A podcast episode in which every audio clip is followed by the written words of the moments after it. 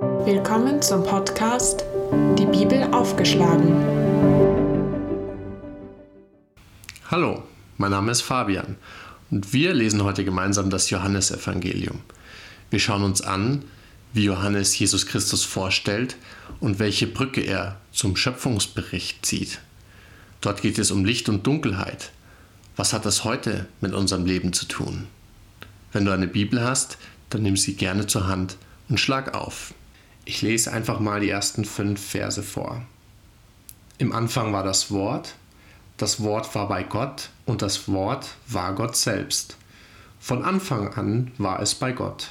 Alles wurde durch das Wort geschaffen, nichts ist ohne das Wort entstanden. In ihm war das Leben, und dieses Leben war das Licht für alle Menschen. Es leuchtet in der Finsternis, und die Finsternis hat es nicht auslöschen können. Johannes beginnt sein Evangelium mit einem, wie ich finde, ganz großen Statement. Im Anfang war das Wort. Aber was ist daran so besonders? Nun, das Wort in der Bibel ist häufig eine andere Bezeichnung für Jesus. Johannes sagt also, im Anfang war Jesus. Jesus war bei Gott und Jesus war Gott selbst. Von Anfang an war Jesus bei Gott und alles ist durch ihn geschaffen. Nichts ist ohne ihn entstanden. In ihm war das Leben und dieses Leben war das Licht für alle Menschen. Er leuchtet in der Finsternis und die Finsternis hat es nicht auslöschen können. Ich habe jetzt einfach mal für, für das Wort Jesus eingesetzt. Jesus verweist mit den Worten im Anfang auch auf die ersten Verse des Schöpfungsberichtes hin. Der Schöpfungsbericht ist das erste Buch der Bibel, das erste Buch Mose und beschreibt auf wirklich eindrucksvolle Art und Weise, wie unsere Anfänge sind, wie der allmächtige Gott Himmel, Erden und alle Lebewesen geschaffen hat. Johannes sagt ja also mit den ersten Versen nichts anderes, hey, Jesus ist Gott. Mein Freund Jesus, von dem ich dir heute in meinem Evangelium berichten möchte, ist Gott. Ich habe ihn kennengelernt. Er ist derselbe im Anfang, der im Anfang war, bevor es Zeit und Raum gab, der Himmel und Erde geschaffen hat. Jesus ist das Wort Gottes, mit dem sich der Vater nach dem Sündenfall an die Menschheit wandte, um sein Wesen, seine Gedanken, seine Charakterzüge, seine Liebe verständlich zu machen, damit alle Menschen ihn erkennen können. Ich denke also, diese ersten, dieser erste Vers macht auf jeden Fall neugierig auf mehr.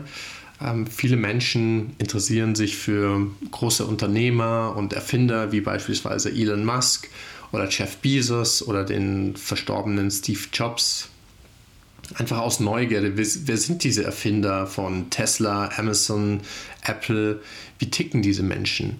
Ich persönlich lese auch gern Biografien, wie beispielsweise von dem Extremsportler Reinhold Messner oder dem Trainer von Mike Tyson, Castemato, aber auch gerne von dem Pastor Dietrich Bonhoeffer. Mich interessiert einfach, wie, wie ticken diese Leute, wie denken sie, wie verhalten sie sich, wie äh, reagieren sie in schwierigen Situationen, woher nehmen sie ihre Motivation und, und, und.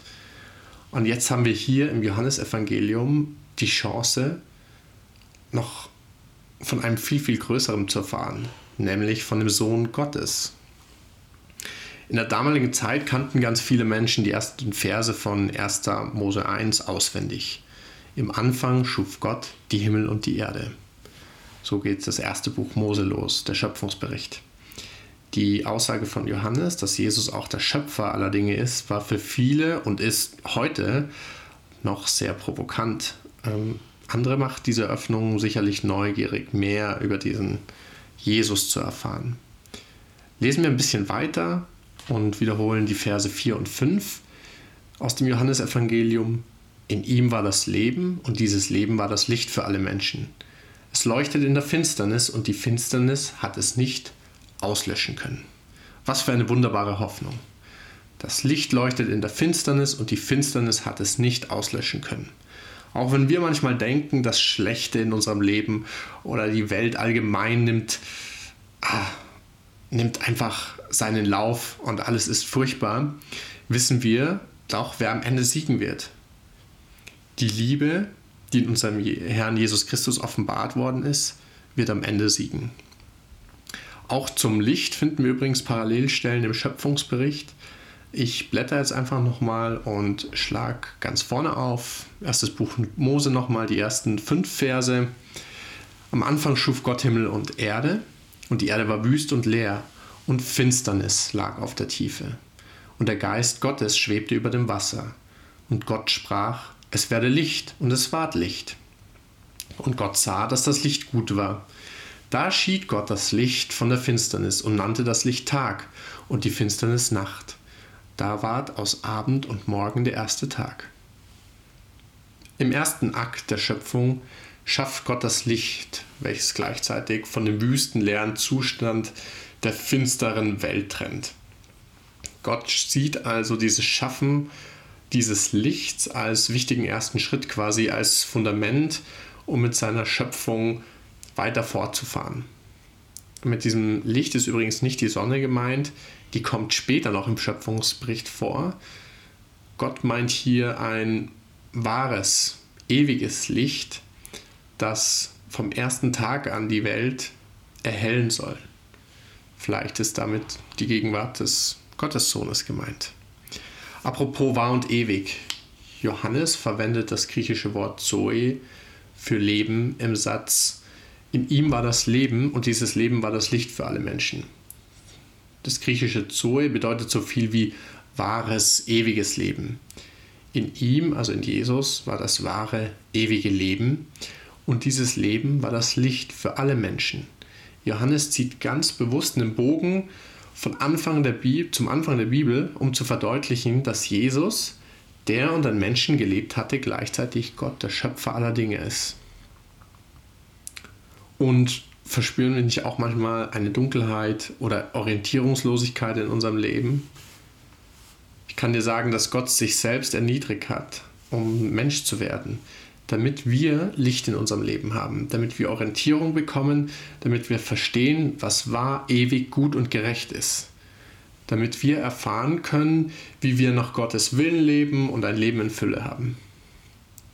Jesus hat uns nämlich durch sein Leben, als er Mensch geworden ist und auf die Erde kam, und auch über die ganze Bibel hinweg Aufschluss über seinen Charakter gegeben, damit wir uns an ihm orientieren können. Er kennt auch die Herausforderungen und Schwierigkeiten, die das mit sich bringt.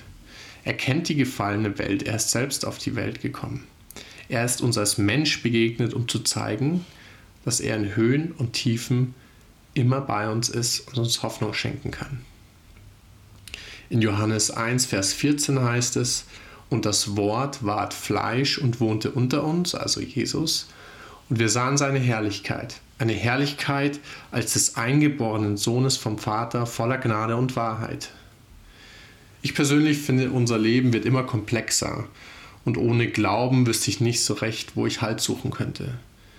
Jesus bietet uns Orientierung, damit wir nicht den Überblick verlieren, ruhig werden können und tiefen Frieden und Gelassenheit erfahren dürfen. In schweren, turbulenten Zeiten scheint die Finsternis häufig Überhand zu gewinnen, wir verlieren komplett die Orientierung, bekommen Angst, verstehen die Welt nicht mehr. Depression, Zweifel, Ratlosigkeit und und und quälen uns. Die Bibel sagt aber in Johannes 1, Vers 5 ganz klar, das Licht leuchtet in der Finsternis und die Finsternis hat es nicht auslöschen können. Wenn wir uns also an Jesus klammern, brauchen wir uns nicht mehr zu fürchten. Sein Licht wird uns immer und ewig scheinen, alles besiegen bis über den Tod hinaus. Und alle, die ihr Leben schon mit Gott bestreiten, möchte ich heute ermutigen, ganz besonders in der jetzigen Zeit Licht für alle anderen Menschen zu sein. Durch besondere Liebe, durch Furchtlosigkeit, Zugänglichkeit, Demut, Hoffnung, Hilfsbereitschaft, einen aufrichtigen Lebensstil, damit wir Zeugnis für unseren Jesus geben, damit wir die kleinen Lichter sind, die auf ihn hinweisen, die den Weg zeigen. Und wenn du Jesus noch nicht kennst und dein Leben Jesus noch nicht übergeben hast, dann tu es heute. Du kannst einfach mit Jesus reden und ihm dein Leben anvertrauen. Wenn du noch Fragen hast, schreib mir gerne eine E-Mail. Die Kontaktdaten findest du in der Beschreibung. Bis zum nächsten Mal. Ciao.